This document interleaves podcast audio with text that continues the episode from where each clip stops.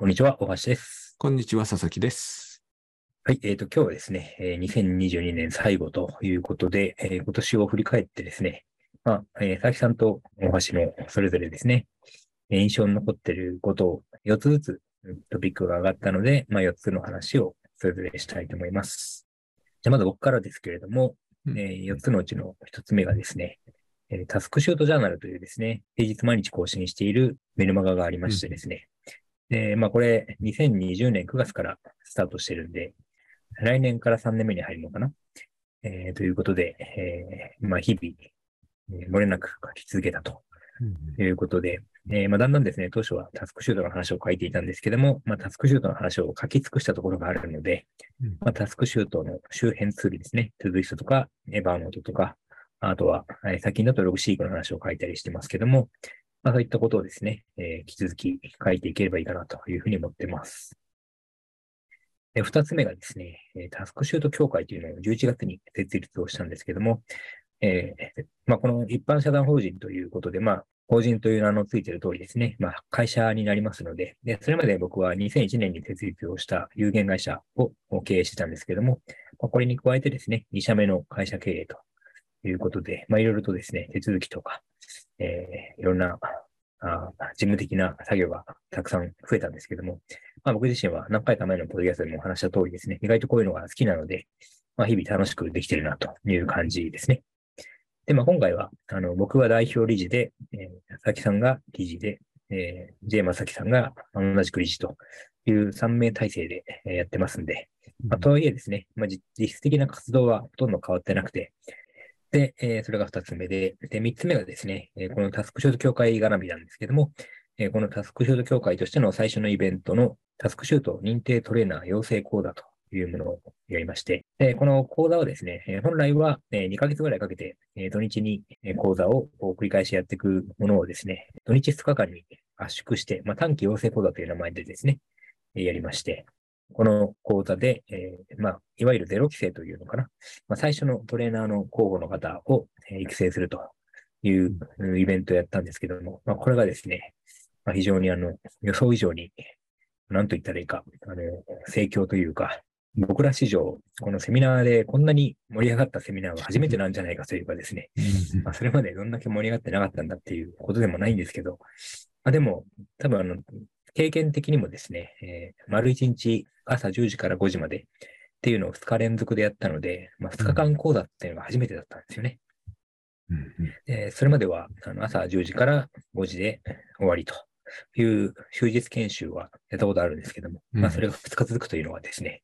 まあかなりあのハードというかヘビーというか、まあでもおのずとやっぱり2日間一緒に過ごすと、えーだいぶ違うというか2倍以上だなという体感的にはね、うんえー感覚がありましたね。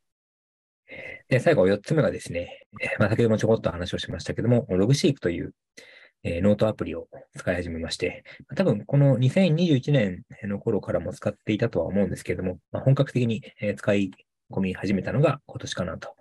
いうふうに思ってまして、まあ、こちらをですね、えー引き続き使っていきたいなと思うんですけども、今やですね、えータスクシュート、まあ、僕は Taskuma という iPhone アプリを使ってるんですけども、えー Taskuma と、それから、えー、 Todoist ですね、えーそれからこの Logseq と、あと Evernote といううん4つのツールが今やメインになりまして、えーこちらをですね、えーより連携を深めながら使っていきたいなというところですかね。うんはい。ということで、仕事に関連するところだけを挙げればこの4つかなと。タスクシュートジャーナルとタスクシュート協会から短期養成講座とログシークという感じでしたけれども、滝さんどうでしょうか？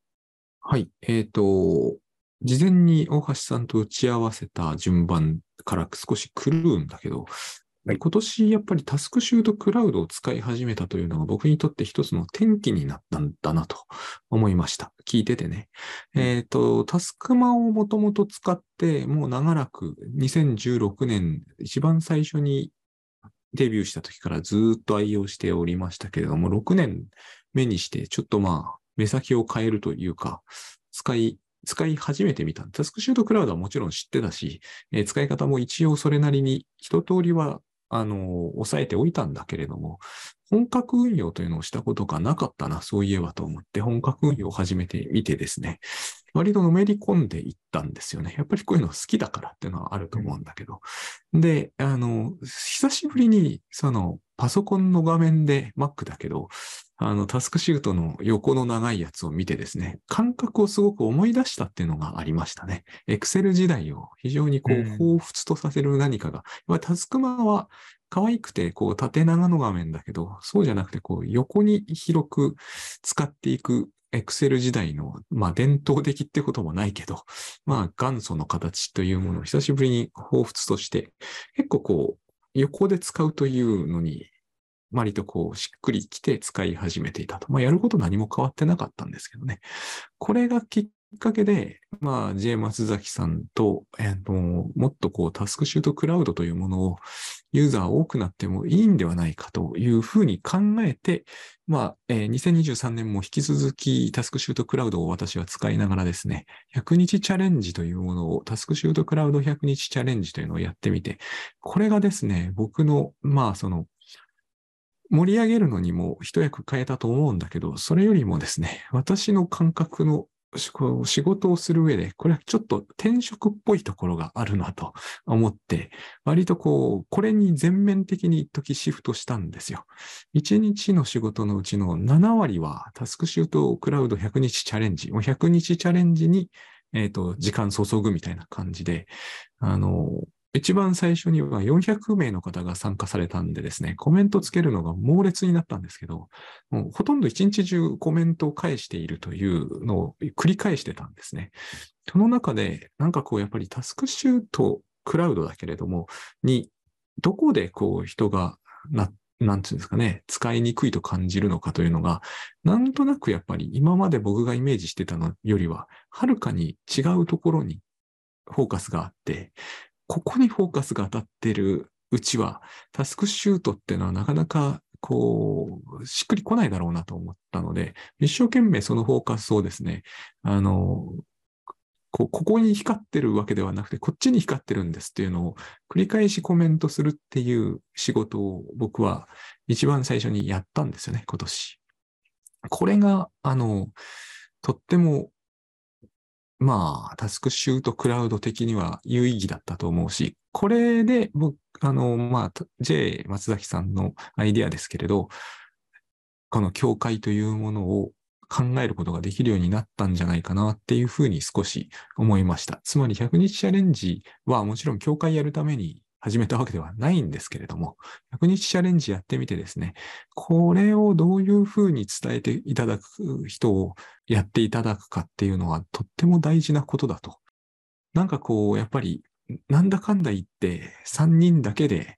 えー、一生懸命拡散していくと、まあ今そういうこともできる時代だけど、やっぱり3人だけっていうのは、いかにも無理があって、その認定するっていう形ですけれども、とにかくこのトレーナーという方、つまり勘どころを伝える方ですよね。使い方というよりは勘どころを話せる人っていうのをどんどん増やしていかないといけないんだろうと、そういうことをチャレンジのコメントの中で僕はすごく感じて、それをやっていけばいいんだと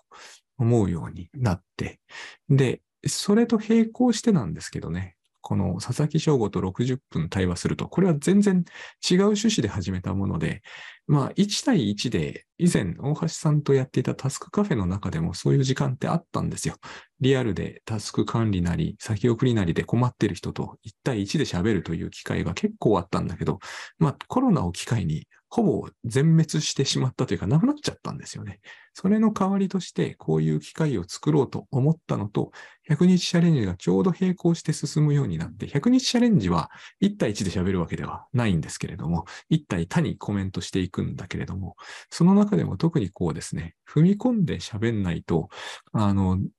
相手の方がどこで本当は困ってるのかが分かるようになんないなと思って、この60分対話もですね、まあ、カウンセリングとかコーチングとかではないんですが、だから僕はどこかの流派に入んないというのが、えー、割と大事なことだと今思ってやってるんだけど、これもちょっと転職っぽいなと思って、今は、あの、来年から少し枠を拡大してですね、だいたい一月5枠から6枠だったのを、えっ、ー、と、年間で100枠という形にして、あの、先の方の予約も入れていただいてでもですね、この時間をたくさん取っていこうというふうに思うようになりました。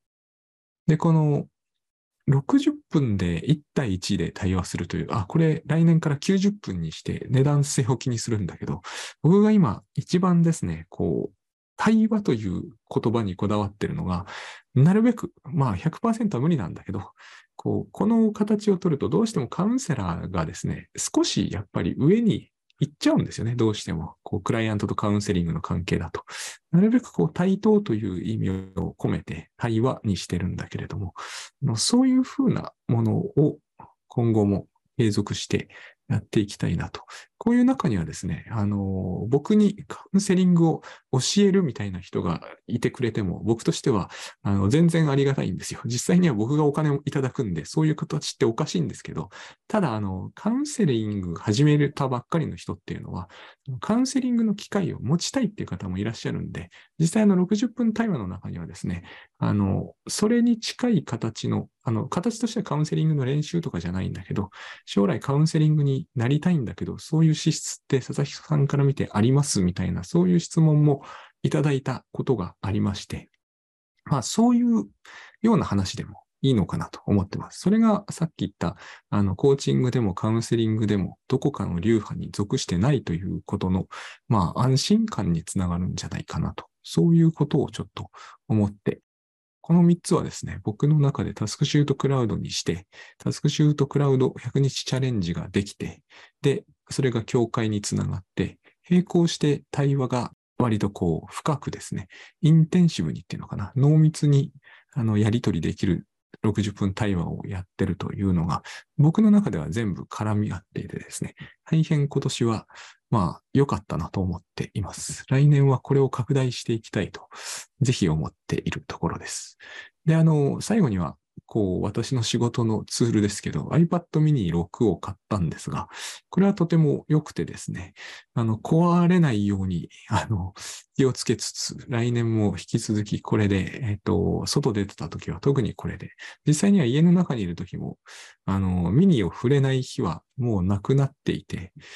まあ、電子書籍読むか写真撮るかの大体どっちかなんだけど、外行った時はもう仕事をするのは全部ミニ6でやってるんですけど、あの、対話もですね、ズームなんですけれども、あの、ズームをやるのには iPad mini 6 1個あれば済むんで、どこでも割とやれるんですよね。これも割と大きいかなと。あの、もちろん喋れる場所でって意味ですけれども、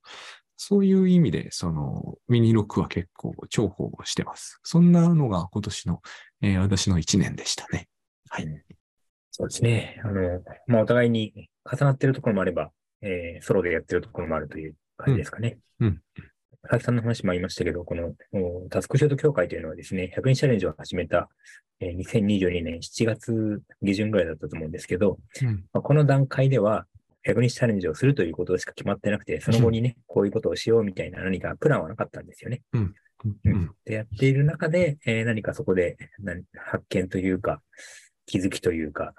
あひらめきがあって、で、教会というものの形がだんだん帯びてきたというか、うん、で、で、もともとあの、えー、こういったこの認定トレーナーを養成するみたいなあの発想はですね、以前もあって、うん、2020年の2月かな、えー、に、そのもうそういうセミナーを第一弾やろうと、えー、佐々木さんと、えー、話をして、で、会場も取ってですね、うん、えー、養成講座っていう名前で、えー、セミナーを企画したんですけども、うん、えー、まあ、ご存知の通り、2020年2月というのはですね、えー、ちょうどコロナがやってきた段階だったので、うん、まあ、そのセミナーの告知をすることもなくですね、中止になったと。うん、いうことで、まあ、そういう意味では伏線がそこで貼られていたというかね。うん。うん、でその中で、この J さんがですね、えー、役者をする中で、こういうふうなことをするのはどうかということを言われたときに、あ、そういえばこれ、中止になったあれをやればいいんじゃないかと。うん、いうことで、あの回収できたと。そうですね。はい。はい、まあ、そういう、だから、本当にいろんな方が言いますけど、無駄なことはないというかですね。そうですね。うん、うん、まあ、すべてが回収できるわけじゃないんですけども、うん。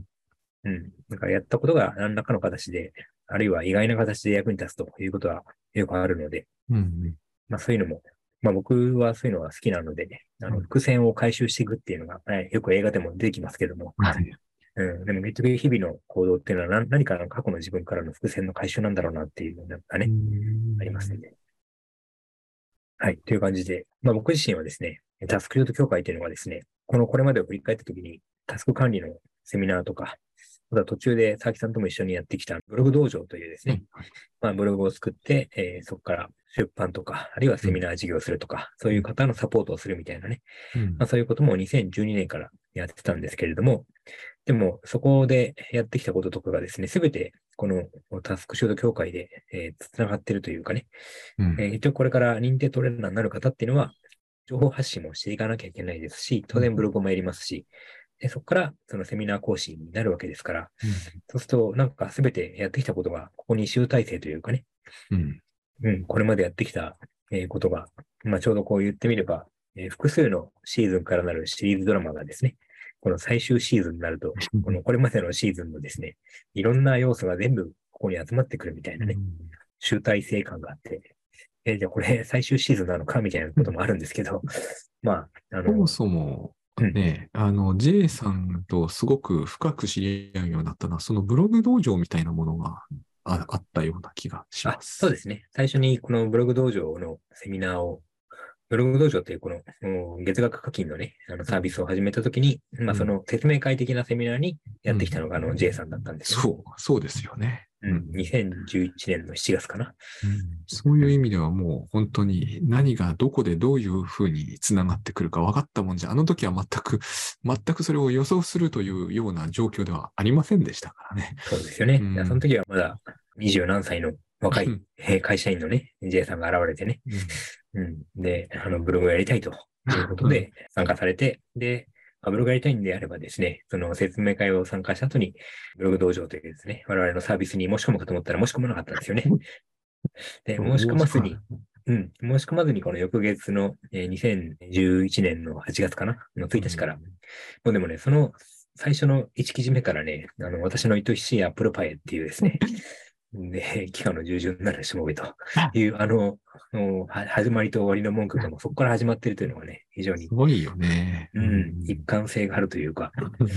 ぶれない。うんほとんどその記事をまだ読んでる人はいなかった段階でもうそれですからね。うんそれに僕はまだ覚えてるんですけど、ていうか、後で思い出すたびに考えちゃうんですけど、あの名簿に松崎純一って書いてありましたからね。あれを見たのは僕最初で最後のような気がしますね。まあ、そういう意味では、本当にあの、いろんなことを計画してもですね、その通りに行くわけじゃないので、まあ、だからといって、計画を一切立てないっていううん、えー立ててはいけないってわけじゃないんですけど、うん。まあ、でも、2022年の最初の段階で、じゃあ今年は100社をやって、秋には協会を作るぞということを一切考えないでね、うん。えーやってきたんで、まあそういう年もあるのかなってことなのか、今後もこういう感じなのかっていうのはまだわかりませんけども、はい。うん、まあそんな感じで、あの、いい意味でノープランでね、やっていければなというふうに思ってます。はい。で、最後にですね、えーまあ先ほど僕、ログシークの話をしたんですけれども、ちょうどですね、えー12月24日にえーやったオンラインセミナーがですね、結果として、えーログシークの話をがっつりするということで、えー僕が使っているログシークの画面をですね、えー見ていただきながらですね、えーどういうふうにこのえープロジェクト管理をしているかというところで、まあ、プロジェクト管理というよりもですね、えープロジェクトが発生する前の段階でどういうふうに情報を集めて、それがえープロジェクトになっていくのかみたいなですね、そういう、こう、なんて言うんでしょうね。メタモルフォーゼっていうんですかね。うんもう少しずつこう形を変えて、いつの間にかプロジェクトになっていくみたいな、うんなんかそういう過程を見ていただけて、で、多分そういうことはですね、スクリーンショットをですね、ブログとかで見せるだけではなかなか伝わらないというか、うんやっぱり動く、動きを見てもらう中でですね、あ、こういう感じなんだっていうのが初めて繋がるというかですね、まあ、そういうところもあるのかなというふうに思いますんで、えっ、と、まあ一応来年の1月の中旬あたりに動画としては、えーリリースする予定ですけれども、現段階でもお申し込み、えーいただけますので、詳細はまた概要欄を見ていただければと思います。はい。はい。じゃあ、この感じで今年最後の配信、えー終わりですので、えまた引き続きですね、来年も聞いていただければと思います。はい。じゃあ、ありがとうございました。はい、ありがとうございました。